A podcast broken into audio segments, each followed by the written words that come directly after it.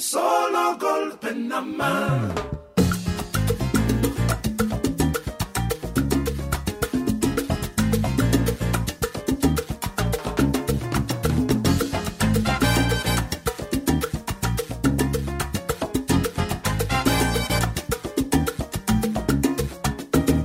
Somos David García y Aitor Padilla, y esto es desde la historia.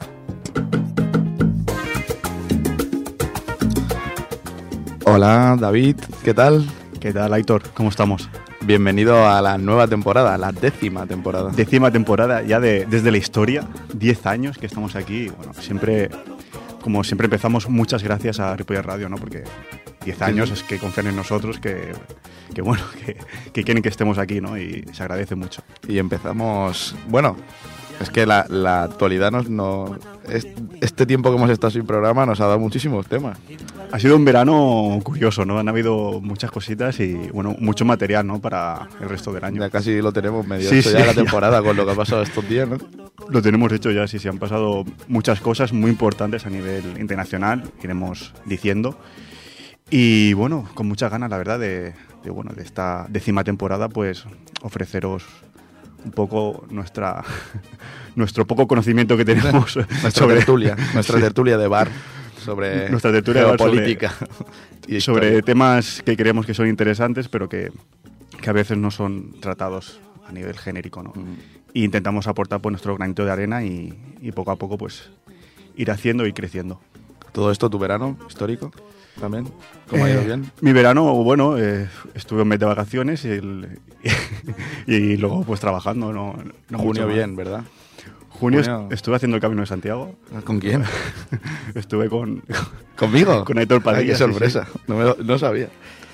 Bueno, hay, hay que reconocer, hicimos una semana solo, eso no, Pero tampoco muy- fue el Camino de Santiago entero, pero bueno, estuvo muy bien. Tenemos, de ahí hemos sacado posibles corresponsales para según qué temas, ¿no? En América sobre todo. Sobre todo en América. La verdad es que, bueno, muy, muy buen viaje y, y bueno. Grata compañía. Grata compañía, exacto. Bueno, pues em, como siempre recordar eh, nuestro Twitter, desde la historia, eh, nuestro correo dsdhistoria.gmail.com donde bueno vais podéis em, escribirnos, proponernos cualquier tema y en Twitter pues ahí vamos a tener siempre pues eh, en el momento que salga a, a la nube, ¿no? a internet el, el programa, pues lo colgaremos para que lo podáis escuchar. Exacto. Y estamos abiertos a cualquier sugerencia de, de programa, ¿no? Exacto, Sí, eh, sí invitado, tenemos- invitada, lo que sea. Tenemos el calendario un poco lleno, no, pero sí abiertos a, a, bueno, cualquier persona que quiera participar en este programa, pues está Exacto. invitado o invitada. Y bueno, no sé si antes de empezar vamos con la primera canción, que nos puede decir un poquito Sí. por dónde vamos a ir. Vale, pues vamos a introducirla. Ya creo que con el título de la canción es, es una canción de, de un grupo de Manchester, de Stone Roses, y la canción se llama Elizabeth, My Dear.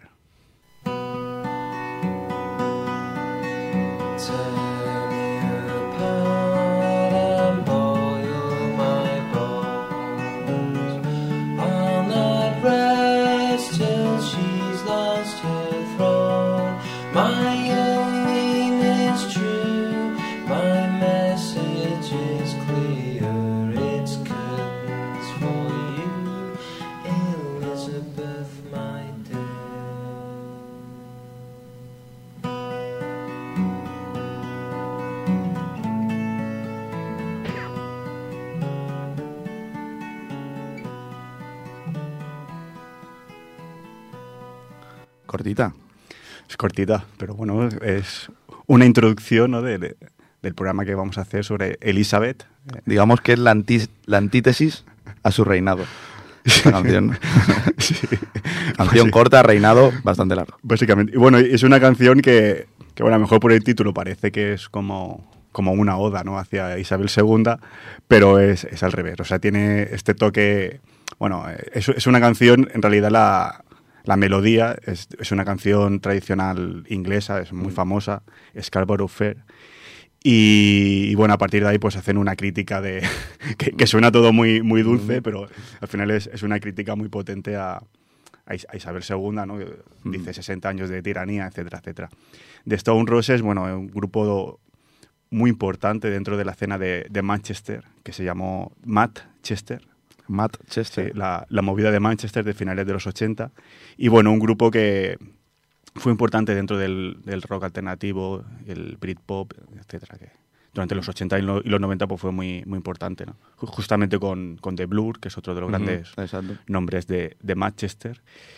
Y bueno, ya con esta introducción pues vamos a hablar de, de un nombre que, que ha sonado. Sí, sí. La verdad es que, bueno, pues es, es de estos hechos históricos que han sucedido durante el verano, el, el late summer, porque al final ha sido en septiembre, ¿no? Pero Sí, sí.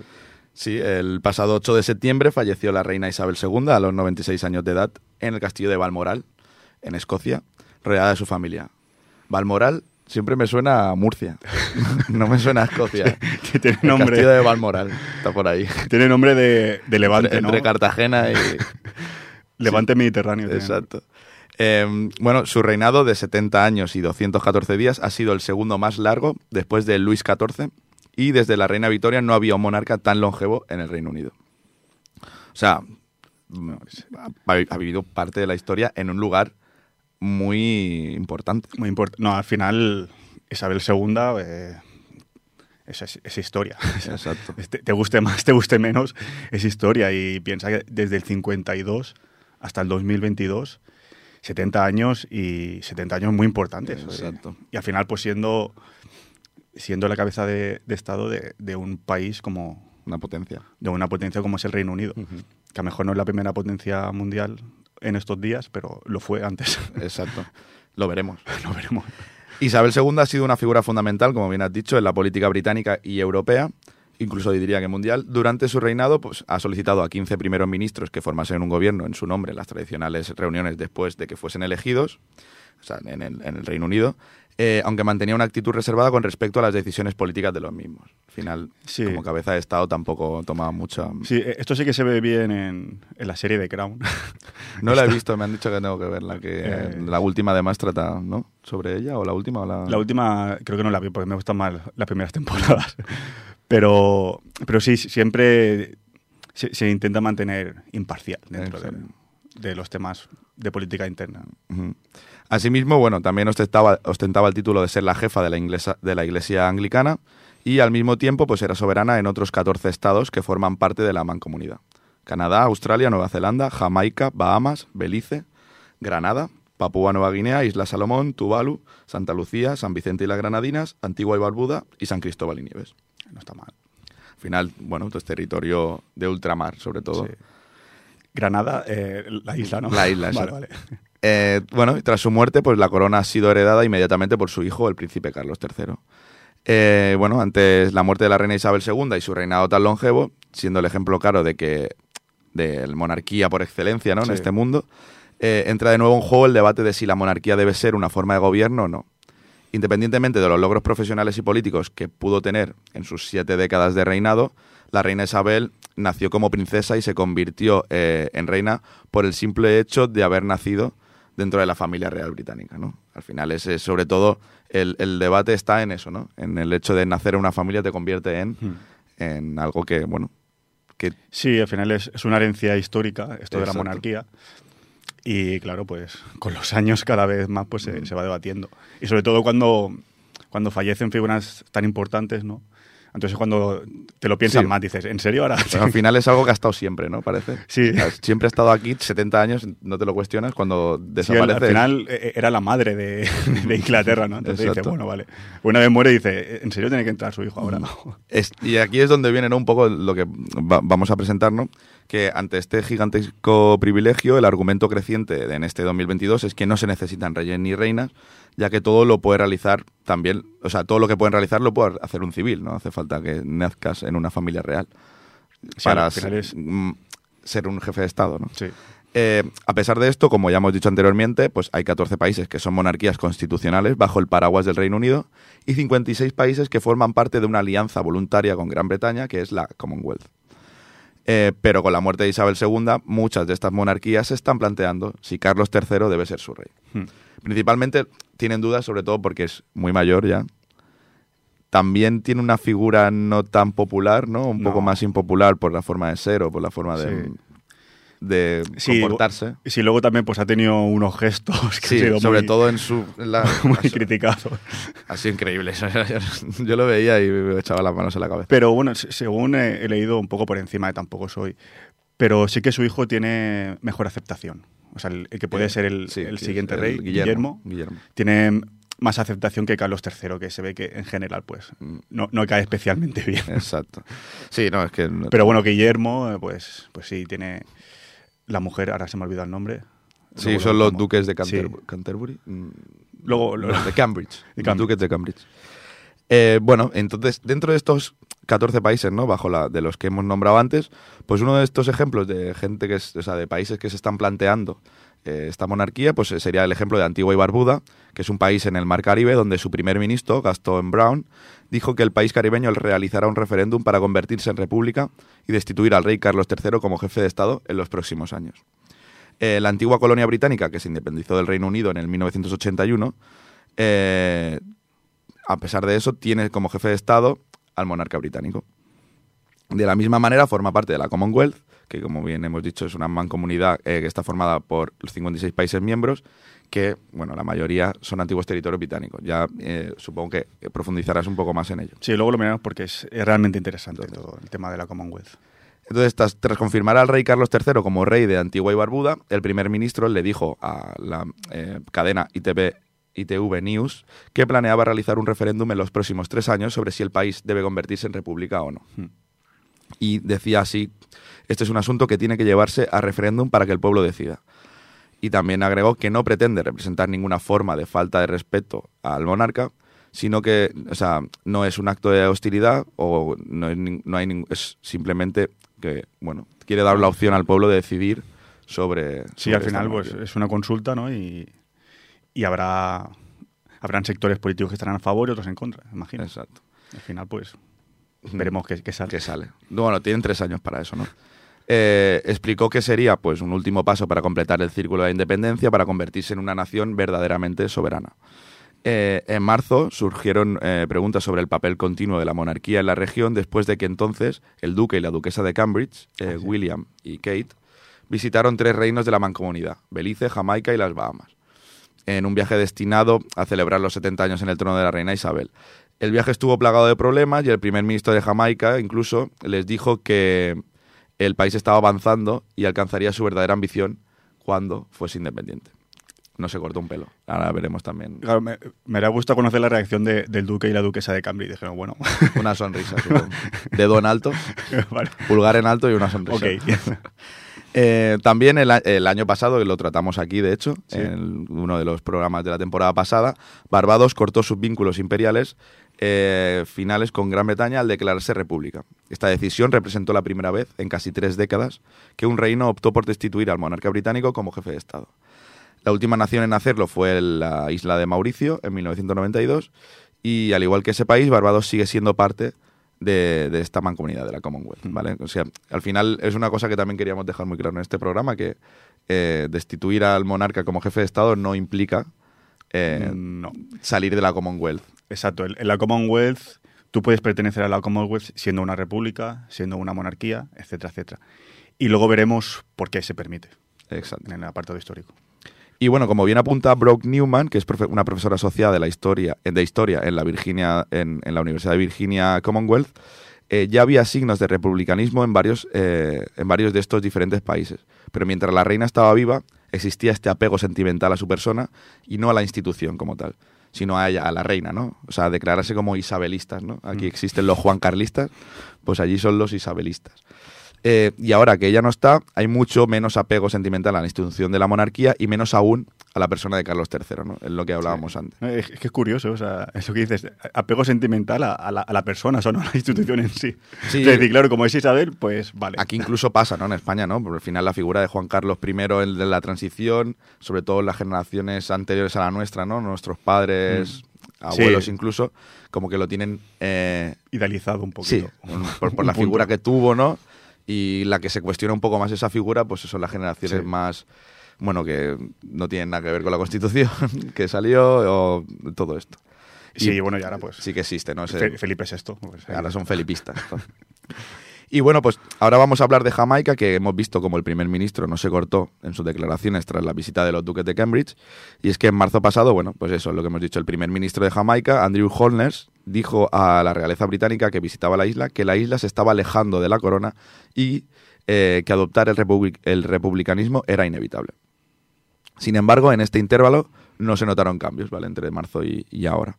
Eh, Rosal- Rosalía Hamilton, que pertenece a The Advocacy Network, que es una asociación muy eh, apegada al, republicanismo en Jamaica, apunta a una nueva velocidad. ¿no? Dice que ahora, eh, dice así, ahora intensificamos nuestra defensa a la luz de la muerte de la reina en torno a la línea de tiempo cuándo comenzará la educación pública sobre el cambio constitu- constitucional y el referéndum, y agregó que en Jamaica, como en otros países del reino y en el mismo Reino Unido, el papel del monarca es en gran parte ceremonial, no, no, tiene tanta importancia como jefe de Estado.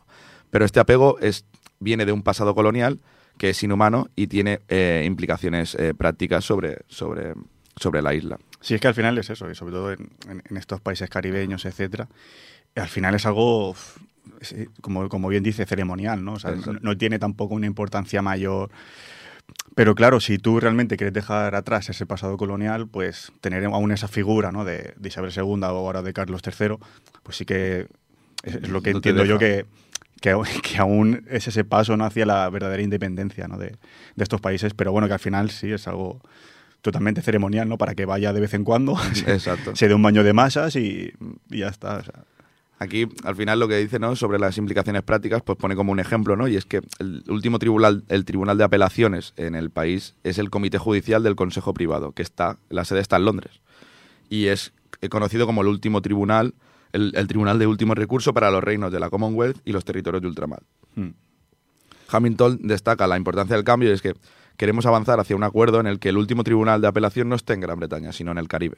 Porque si quieres justicia plena y quieres apelar al máximo tribunal, ahora necesitas una visa y también debes pagar el viaje a Inglaterra para escuchar tu caso, ¿no?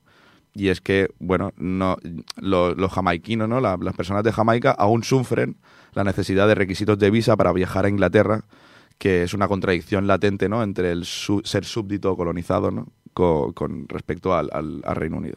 Vamos, esto sí, este tema sí que es interesante, lo de la visa. Claro, o sea, al final eh, no hay esa... Por eso ¿no? Eh, se plantea ¿no? este, este cambio.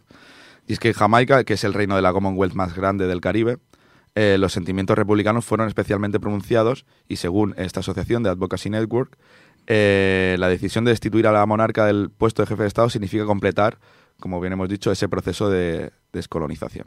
¿vale? Em, em, vuelto en la injusticia, la explotación, la trata de personas, el rey Carlos III ahora podía romper ¿no? con la tradición que su madre había establecido al trabajar para eh, remedi- remediar el daño y el dolor dejados por el imperio británico, incluso a través de reparaciones por cientos de años de esclavitud. Aunque el entonces Carlos, eh, rey Carlos había expresado previamente tristeza personal por la esclavitud, no ha hecho nada práctico sobre, sobre eso. Em, entonces, bueno, es evidente que el Reino Unido trajo cientos de miles de africanos esclavizados a las islas del Caribe bajo control británico desde el siglo XVII hasta la emancipación de- en el siglo XIX. Y estas personas esclavizadas en el Caribe fueron puestas en trabajos forzados en beneficio del imperio. Y cuando se abolió la esclavitud, el Reino Unido dio dinero a los esclavizadores y no a las víctimas. Al final, eh, de hecho, estos préstamos para compensar a los esclavizadores no se acabaron hasta 2015. Tema interesante también. También es, es tema, tema interesante. es muy fuerte, ¿no? Y bueno, aunque las demandas de reparación y los eh, esfuerzos para avanzar hacia el republi- republicanismo aún son lentos, podemos citar en lugares como Barbados, Jamaica, Antigua, donde la larga historia de colonialismo esclavitud exige una compensación a los esclavizados después eh, de haberles eh, dado libertad.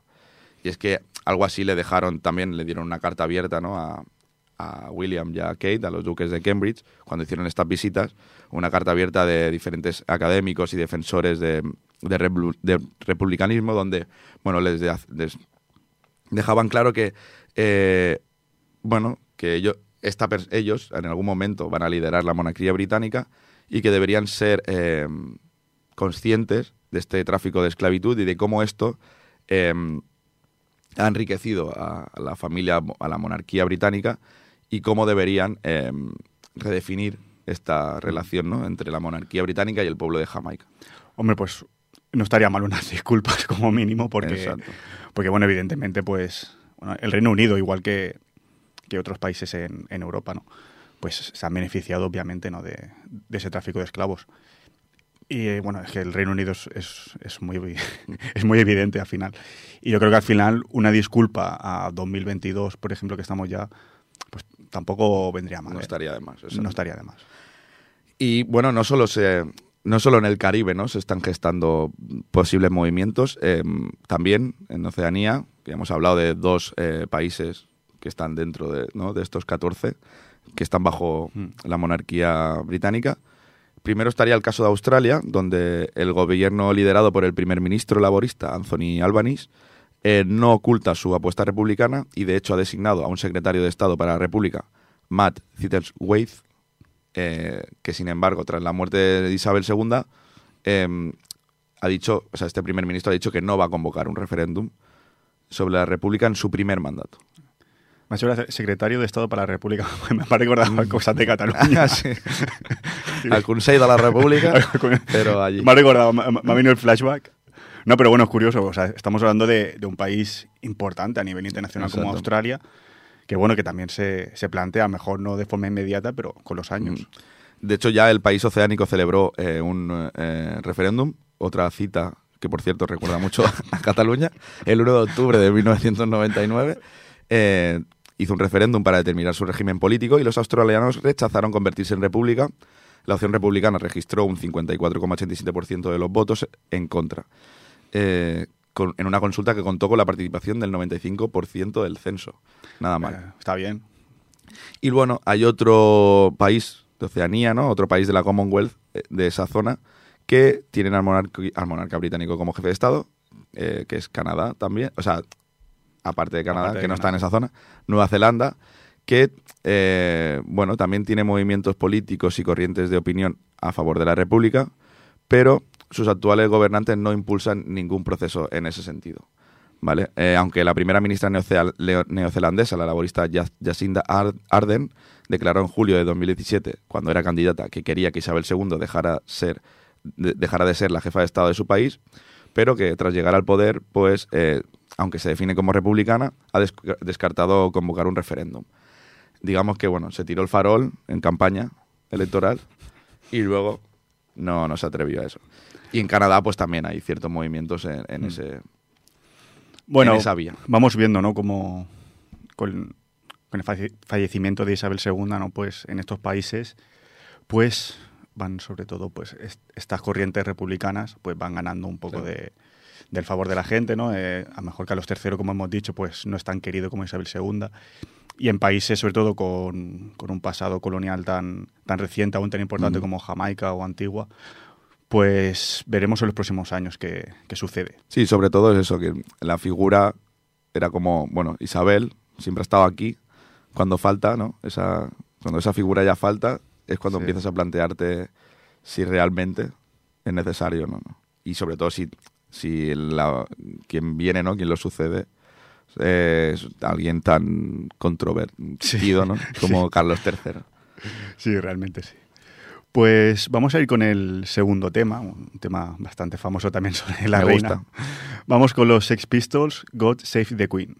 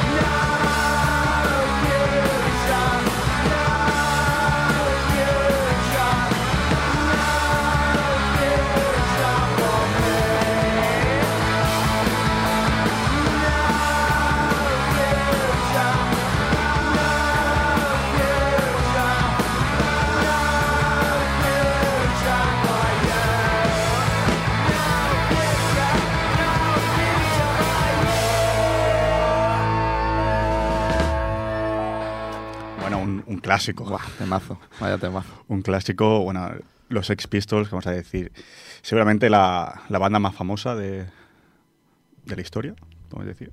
¿De la historia? De, de punk, perdón. Ah, vale. Digo, de punk. guau. Guau. bueno, mejor en su momento, a mediados de los 70 sí que fue de las más famosas. de- Posiblemente. en su pero bueno, si me refiero del, del movimiento punk, ¿no? que ellos un poco abande- abanderaron. Sí.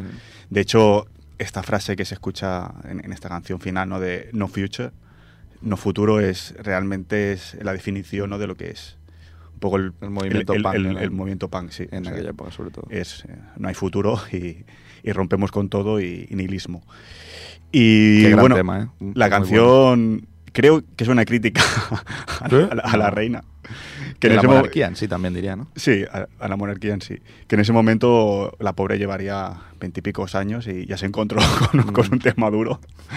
Estaba, a- bueno, a- estaba menos de la mitad aún de, de su Sí, reinado y, y bueno, Dios salva a la reina, al régimen fascista, hacen de un idiota, bombache en potencia. Eso es lo que dice la canción. Dios salva a la reina, ella no es un ser humano y no hay futuro en los sueños de Inglaterra. Mm. In English Dream. Entonces, pues sí, un, un poco crítica, un poquito, pero... Hay que decir también que es una canción pre-Sid Vicious, que seguramente sea bueno, bajista, cantante de Se- Sex Pistols, la figura más famosa. Fue, creo, un, un año antes, esta canción del 77, y él entra más o menos por esos meses, pero tampoco está mucho más. No, Una figura, dos años más. Una figura también interesante. Bueno, un año. Bueno. Eh, tenemos pendiente, lo, lo- lo voy soltando ya, a mejor hacer algún especial o así, algún programa sobre el movimiento punk en, en Londres, mediados de los 70, y un poco empalmar con otros programas que hemos hecho otras temporadas, ¿no? De, El rock radical Del- vasco y tal. sí, con, con el reggae, el ska, que al final Ujú. todo, todo esto Sí. también llega aquí. eh, Sobre todo en Londres, ¿no? Todo ese movimiento. claro. o sea, También bueno, por eso. Movimiento de... Por todo esto que estamos hablando, ¿no? Sí. Por, por cómo la música que se genera- generaba en Jamaica, ¿no? En, la- en el. Caribe, acaba llegando a, a Europa, a la Europa continental, Sí, al al final Reino Unido. todo el movimiento de, de los Rude Boys, eh, movimiento mod, todo eso, pues al final son cositas que van formando y el movimiento punk está ahí. No es, bueno, ya lo veríamos con, con más profundidad en su momento, pero bueno, sí, va cogiendo cositas de, de estos, de estos movimientos ¿no? Que hemos ido explicando. Eh, entonces, vamos otra vez de nuevo con, con el apartado histórico. ¿no? Hemos visto en el primer apartado cómo la muerte de Isabel II pues, está motivando que ciertos países, Antigua y Barbuda, Jamaica, Australia, Nueva Zelanda, se estén planteando su condición de monarquía con Carlos III como cabeza de Estado y la posibilidad de que se convierta en una república, manteniendo, eso sí, como hemos dicho, su posición en la Commonwealth que pues bueno es esta organización intergubernamental que en su mayoría la forman países que comparten lazos históricos como antiguas colonias del, del Imperio Británico. En el apartado histórico, siguiendo con la figura de, de Isabel II, pues veremos cuál fue la situación en, en cuanto a la Commonwealth y las colonias británicas que se encontró la reina cuando accedió al trono en el 52. ¿no? ¿Qué, qué se encontró? Aparte de, de Reino Un Unido. de mundo la- muy diferente al de ahora. Sí, la verdad es que sí. Y también vamos a intentar analizar pues cuál fue la, la evolución durante las décadas ¿no? en, en este apartado. Mm. Entonces, curiosidades de la historia, que a mí me gustan. La Commonwealth nace el mismo año que lo hacía Isabel II, Ajá. un lejano 1926. Madre mía. Es, es curioso. Como que lo querían dejar un poco más. Ahora, para cuando llegue ella, Sí, bueno, y realmente ella cuando, cuando nació tampoco era la, la primera dentro de la línea dinástica para acceder. Bueno, luego, Ah. eso no lo sabía. Luego lo veremos. Eh, Es que tienes que ver The Crown, tío. Sí, sí, sí. Estas cosas, sí, ¿no? Bueno, al final, como hemos dicho, la, la Commonwealth como agrupación política, pues no deja de ser una evolución del, del Imperio. Británico. Lo iremos viendo bien, es, es algo que, que quiero que quede bastante claro. Es una evolución del Imperio Británico en el momento que, que este entiende, ¿no? que el Reino Unido entiende que las colonias cada vez reclaman más autogestión y que el proceso de autodeterminación es inevitable. ¿no? Vas viendo a través de las décadas, sobre todo después de la Segunda Guerra Mundial, que este proceso es inevitable. Es decir, al final es, es una forma de mantener los lazos con las colonias una vez éstas sean independientes. Claro, es como no querer dejar de tener Exacto. lo que tienen esas colonias. Es ¿no? como mantener ahí el, En plan- el- el- el yugo un poco. Ese caucho me, me gusta que sea más barato, ¿no? Al final, estas cosas que tienen, ¿no? Que sobre todo son materias primas. Lo que hay en, en esas, en esos lugares, pues al final es como mantener No, ese es- estatus. Sí, es mantener ese estatus, al final, comercial económico, ¿no? Exacto. Eh, Bueno, sí, sí que es importante también, a lo mejor, la figura que esté ahí, la figura de la reina, pero al final estamos hablando de, de economía y comercio. Al final el, mundo se mueve por, por dinero. que- Creo que no descubrimos nada No. después de 10 temporadas, que, que todo se mueve por, por dinero. Es, es así. Eh, importante también recordar que el Imperio Británico, durante el siglo XIX y hasta la Primera Guerra Mundial, fue la primera potencia mundial, sin discusión alguna, y que llegó a abarcar una cuarta parte de la población mundial y una quinta parte del territorio mundial. Por lo tanto, desde el Reino Unido, pues encuentran en la figura de la Commonwealth una figura necesaria una vez que, que son conscientes ¿no? que la descolonización pues, es, es inevitable. Entonces, claro, eh, tú cuando tienes un reino, o sea, un imperio tan grande, no quieres perderlo del todo. Claro. tienes que invertirte algo para mantener ahí. Y ahí, pues, es la razón de ser un poco de la, de la Commonwealth. Eh, es cierto que el reinado de Isabel II eh, se recuerda como un reinado donde el imperio británico, como tal, se desvanece. Y, De hecho, la, la fecha oficial es en el 1997, cuando ya dicen no hay imperio británico, que es con la pérdida de, de Hong Kong, bueno, con la entrega de Hong Kong del Reino Unido a, a China. Y también pues un reinado donde se impulsa esta asociación libre que es la Commonwealth. Es decir, el Reino Unido pierde gradualmente territorio colonial, Porque, por, ejemplo, Jamaica pues, pasa de ser una colonia a ser un país Mm. independiente, pero mantiene pues, esta alianza de 56 países que fueron colonias británicas. También es interesante señalar que no todas las antiguas colonias británicas formaron o forman parte de la Commonwealth. O sea, no, no todos quisieron estar. Egipto, aunque bueno, Egipto siempre ha tenido este rol de país independiente, pero bueno, con, con mucha injerencia ¿no? de británica, sobre todo por el canal de Suez. Y Egipto no forma parte de la Commonwealth, Irak tampoco, Transjordania, Jordania tampoco, y lo que fue la Palestina británica, actualmente, bueno, Palestina e Israel, pues tampoco forman parte de la, de la Commonwealth. Pero, como hemos dicho antes, dentro del proceso de descolonización que, que hubo después de la Segunda Guerra Mundial, en todos los imperios mundiales, no, no solo en el británico, también el, el francés sobre todo, ¿no? que, es, que es el otro, grande, sobre todo Sí. del siglo el, el otro, gra- 19-20. sí, el, el otro tótem. Pero el Reino Unido pues, a aprovechar esta figura de la Commonwealth para, como mínimo, mantener pues, su influencia política en estos 56 países.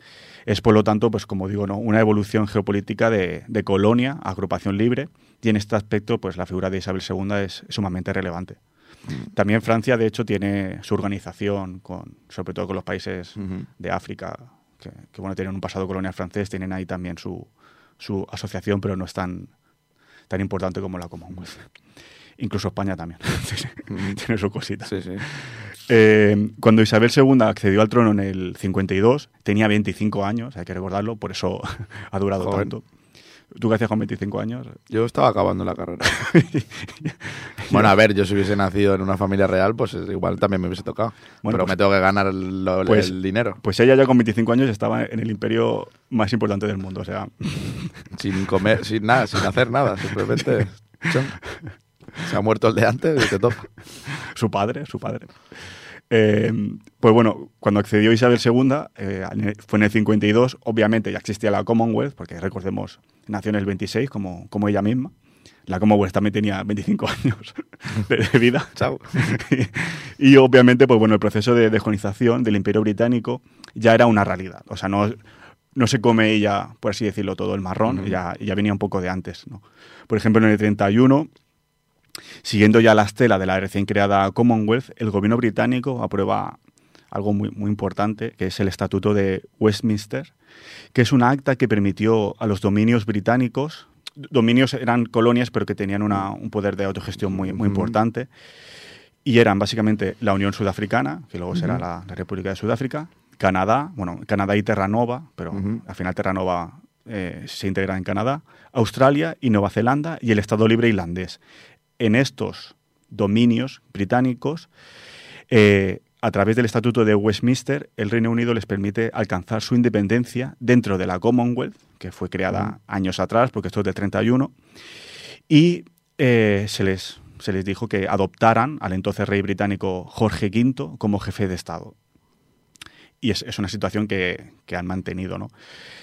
Eh, bueno, todos, o sea, Sudáfrica, Canadá, Australia, Nueva Zelanda, excepto Irlanda, que una vez que fue constituida como república en el 49, pues rechazó pertenecer a la, a la Commonwealth. Tampoco es que desde su nacimiento eh, el Estado libre irlandés tampoco hizo mucho por, por por pertenecer permanecer. en la, en la Commonwealth, pero bueno, sí, sí que llegó a tener esta figura de, de Jorge V, ¿no? Como, como cabeza de Estado. Y es curioso este hecho porque Irlanda es el único país que ha abandonado la Commonwealth hasta el 2003, cuando Zimbabue fue expulsado. Pero en cualquier caso, pues Irlanda es el único país que la ha abandonado voluntariamente, oficialmente en el, en el 49, Ujú. cuando se constituyó como, como la República de Irlanda que conocemos hoy en día. Pero, bueno, los, los otros países aún mantienen este este estatus ¿no? que viene de- desde el 31. ¿no? Por ejemplo, lo que hablamos antes, Australia, Nueva Zelanda, Canadá, desde el, tre- el 31 aún mantienen este estatus de tener como jefe de Estado a- A monarca británico. al monarca británico. Ya con Jorge VI, que este sí que es el padre de, de Isabel II, eh, cuando llegó al trono, eh, estuvo en el trono entre el 36 y el 52, y en este, en este reinado de Jorge VI se produce un proceso de independencia sumamente importante, porque marcará el futuro de la Commonwealth, y es el proceso de independencia de, de la India. ¿Por qué? Porque el Reino Unido, una vez se oficializó la independencia de la India en el 47, recordemos además que estamos hablando de- seguramente de la colonia más importante, vamos a decir, del Imperio Británico, pues eh, dos años después, en el 49, eh, emitió el Reino Unido la conocida como Declaración de Londres, según la cual permitía a la India su permanencia en la Commonwealth pese a que se había constituido como un país republicano. Es importante porque, porque hasta ese momento, según el estatuto de Westminster que hemos, que hemos visto, los países que formaban parte de la Commonwealth tenían como jefe de Estado al rey británico. A partir del caso de la India, se abre la posibilidad de poder pertenecer a la Commonwealth siendo una república. Ujú. Está clarísimo. En cualquier caso, la India sí que reconoció a Jorge VI como el jefe de la Commonwealth. O sea, ahí sí que el Sí, jefe, de, eso sí. el jefe de la Commonwealth sí que es el jefe Está claro. británico. Pero este precedente, ¿no? que a- al principio, según la Declaración de Londres del 49, sí que solo era como una excepción para la India, ¿no? pues bueno, para mantener ese lazo. eh, pero fue utilizado por, por otros países en años posteriores. ¿no? Y se considera también un poco pues, como el inicio de la Commonwealth moderna que consolidará, que consolidará eh, Isabel II. Al final, pues bueno, ¿qué es esto de la Commonwealth moderna? Pues que tú puedas pertenecer a ella, sea cual sea tu régimen político. Exacto. Eh, así pues, y, y por eso, pues, antes hablábamos, ¿no? Antigua y Barbuda, claro, si, si quita a Carlos III, podrá seguir formando parte de la Commonwealth, claro, sí. porque ya hay otros países que son repúblicas y forman parte. Eh, así pues, con el ascenso de Isabel II como reina y, y como jefa de la Commonwealth, el Reino Unido pues ya estaba inmerso ¿no? en este proceso de transformación de imperio a agrupación libre de países, ¿no? que, la- que es la Commonwealth. En este sentido, el reinado de Isabel II, desde el inicio, sí que vio como progresivamente los territorios coloniales que mantenía el Reino Unido, principalmente eh, en África y el Caribe, también aún seguía manteniendo en, en Europa. Bueno, en Europa tenía Malta y Chipre aún. Eh, en Asia también sí que ya había perdido, entre comillas, todo lo que es la India, Pakistán, Bangladesh, pero sí que aún mantenía, por ejemplo, Hong Kong, Hong Kong. etcétera. O en Oceanía, aún tenía también su- sus cositas, Malasia, Brunei, etcétera. Pero bueno, principalmente en África y el Caribe, durante estos años de, Isabel II, se independizaron como estados soberanos, aunque mantuvieron su unión a la Commonwealth, ya sea con Isabel II como jefa de Estado, sobre todo en el Caribe sí que muchos la siguen manteniendo, o siguiendo la estela de la India como república. Incluso algunos países se mantuvieron en la Commonwealth adoptando monarquías independientes. O sea, eso- Curioso. eso- esto es curioso. O sea, son, monar- son monarquías que pertenecen a la Commonwealth, pero que no tienen como jefe de Estado a- al, al jefe eh, británico. Bueno, son figuras son- un poco raras, sobre todo en Sí. Brunei, por No, ejemplo. son- son- son países raros. O sea, es Suazilandia, que, que bueno, Ahora es ya. es verdad, sí, se cambió de nombre. el nombre. Suazilandia, Lesoto, eh, Brunei, Malasia y Tonga. Tienen sus propias monarquías. Pero como digo, no sobre todo es en la década de los 60 en África y en la década de los 70 en el Caribe, cuando el Reino Unido pierde más de 20 colonias, creo que son 27 exactamente, que pasan a formar parte de la, de la Commonwealth. Eh, en todos estos casos son procesos de independencia planificados, ¿no? en su mayor parte pacíficos o, o sin excesiva violencia, por así decirlo. En los que el Reino Unido pues, aceptó la soberanía de estos estados bastante rápido, excepto en un caso que me gustaría comentar brevemente, que es el de Rhodesia. James Road. el- el- ¿Lo hablamos? hablamos de James Road. De, precisamente cuando hablamos de los tiranos, puede ser. Sí, sí. Sí, porque, bueno, él hizo... su- sus- Mantrota, y, y Leopoldo. Leopoldo II y... No y, sí, un general eh, alemán, ahora se me ha olvidado el nombre. No, era Bontrota este, ¿no? Ah, sí, ese era Bontrota. Pues. Ah, no, vale, sí. Un, un francés que es el que. Ahora no, no recuerdo el nombre, que fue el que inició un poco el, el racismo científico en esa época. Sí, Vale, ahora no recuerdo el nombre. sí, es verdad. Sí, sí, sí. Pues Rhodesia, que bueno, viene a la, a la imagen, a la- al recuerdo, ¿no? Este James Rhodes, que fue Mm. bueno, un tirano ahí que intentó expoliar lo, lo que pudo y Mm. más. Pues en esta colonia, eh, en, los 60 mediados, la minoría blanca, que representaba el 5% de la población y que estaba liderada por Ian Smith, para evitar un gobierno de mayoría negra, declararon la independencia unilateral de Rhodesia en el 1965. Smith pidió la aceptación de Rhodesia como parte de la Commonwealth, pero fue rechazado porque se dictaminó que su proceso de independencia había sido un acto ilegal al no contar con el resto de, de fuerzas políticas. Básicamente que había sido como un golpe de Estado. ¿no? De hecho, Rhodesia fue un Estado aislado internacionalmente, pero que se mantuvo durante una década. Al final estuvo hasta el 1980, cuando se formó la, la República de Zimbabue, en todo lo que es Rhodesia del Sur. La, la República de Zimbabue de, de Robert Mugabe, que, que, bueno, que fue el dictador hasta, hasta hace tres años, que creo que falleció. Y esta república en el 80 sí que fue ya reconocida pues, dentro de la Commonwealth a nivel internacional, pero que curiosamente luego fue suspendida en el 2003 por irregularidades electorales. Y ahora está en proceso de, de si vuelve a la Ah, ¿sí? Commonwealth. Eh, pero bueno, el caso de Rhodesia pues, es el único en el que el Reino Unido pues, pues no aceptó. Y bueno, me- parece bien que no lo aceptase claro. porque Ian Smith es un personaje bastante calamitoso también dentro de la historia. Bueno, un capote a Isabel II. Tampoco. No vamos a pasar. es que antes le hemos puesto los Sex Pistols y todo eso, pues, un poco. Vamos a portarnos bien. La pobre. Bueno, volviendo a Isabel II, también de- desde el inicio de su reinado, estuvo muy implicada en visitar a, a los países que formaban parte de la, de la Commonwealth para mantener estos lazos históricos. De hecho, ha sido la monarca que más ha viajado en la historia del, del Reino Unido. No tiene otra cosa que hacer tampoco. ¿eh? No, realmente. No, eh, de hecho, en, en The Crown, la primera temporada, pues bueno, su primer viaje que hace a Australia, Nueva Zelanda, a países africanos, y bueno, como no. dice, bueno, sí, al final es tu trabajo. O sea, Digo yo. Si ya no haces eso. Sí, si no mantienes eso, que... Eh, esto, pues bueno, sí que ha reforzado su imagen como reina, como hemos visto, por ejemplo, en Jamaica, que tiene aún ese apego. Pero, eh, y bueno, esa imagen también de que pese a que ha perdido muchos territorios coloniales, pues ha conseguido mantener pues esta unión eh, nominal, aunque sea de 56 estados, y ser la jefa de Estado y mantenerse ¿no? de, de 15 países. Situación que, bueno, veremos si se mantiene con su hijo Mm. Carlos III o Mm. con su nieto William, Guillermo. Veremos. Y ya por último, como recordatorio de este, de este imperio británico que hemos, que hemos ido desgranando poco a poco y que, y que bueno, que, que ha ido perdiendo a, a favor de la, de la Commonwealth. ¿no? Y, pues también hay que señalar que el Reino Unido mantiene aún vestigios de, de lo que fue el imperio británico, que son los territorios de ultramar, que lo llaman así, pero al final, pues bueno, son colonias que o no se independizaron en su, en su momento o que votaron seguir siendo territorios británicos. Tenemos, por ejemplo, eh, el ejemplo. Gibraltar. Gibraltar. Gibraltar. Tú has estado, ¿no? Allí? Mucho. Bueno, sobre todo últimamente he estado dos veces. Y a mí me parece maravilloso. O sea, el llanito, que, que es la, bueno, ¿no? Como llaman a la gente de allí, el, el rollo de tener acento gaditano cerradísimo y luego un british cerradísimo me, me explota la cabeza, es increíble. Yo- nunca he estado, tiene que ser. Muy curiosa como zona, la verdad. A ver si algún día me llevas por ahí. Claro. Pues bueno, tenemos Gibraltar, que sepas eso, que has estado en un vestigio del Imperio Británico.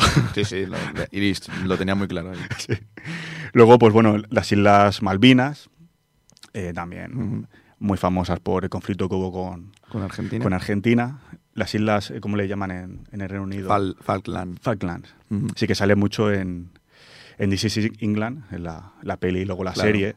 ¿Es algún un problema que estaba en. Sí, porque la, el, bueno, en la el- el- actualidad? el- el padre del protagonista, de, de Sean, pues eh, estuvo en las, en las Malvinas. Y es, es un tema. Y siempre dicen Fo- Falkland, algo así. Falkland, Falkland, con, Falkland. con ese acento también de la, de la serie. Y luego también las Bermudas, eh, las Islas Caimán, por debajo de Jamaica, entre otros, otros territorios, creo que son 14 o así. Como curiosidad también, en estos territorios de ultramar, al rey Carlos III, antes a Isabel II, se le conoce como rey del Reino Unido. ¿Por qué digo esto? Porque en los reinos de la Commonwealth, es decir, en Canadá, en Australia, en Nueva Zelanda, Jamaica, etcétera, etcétera, eh, es conocido como rey de esos mismos países. Es decir, Carlos III en Canadá se le conoce como rey de Canadá. En Australia es el rey de Australia, no es el, rey de Reino Curioso. Unido. o sea, Ojo, ¿eh? Sí, sí. De estos datos así para... Bueno, ideas para explicar en, en Nochebuena y tal. Exacto. Ahora que se acercan. ¿no? No- Nosotros siempre vamos dando ideas para... Para hacer el cuño. Sí. ¿Cómo se conoce a Carlos III en Australia? Ah, Pues, ¿Tú lo sabes, chaval? rey- rey Cómete de una Australia. gamba. Cómete una gamba. Pues bueno, ahí os dejamos ideas siempre. Sí, siempre está bien. Pues vamos con el tercer tema, que es de un grupo murciano muy recomendable, se llama. Perro. Y el tema es La Reina de Inglaterra.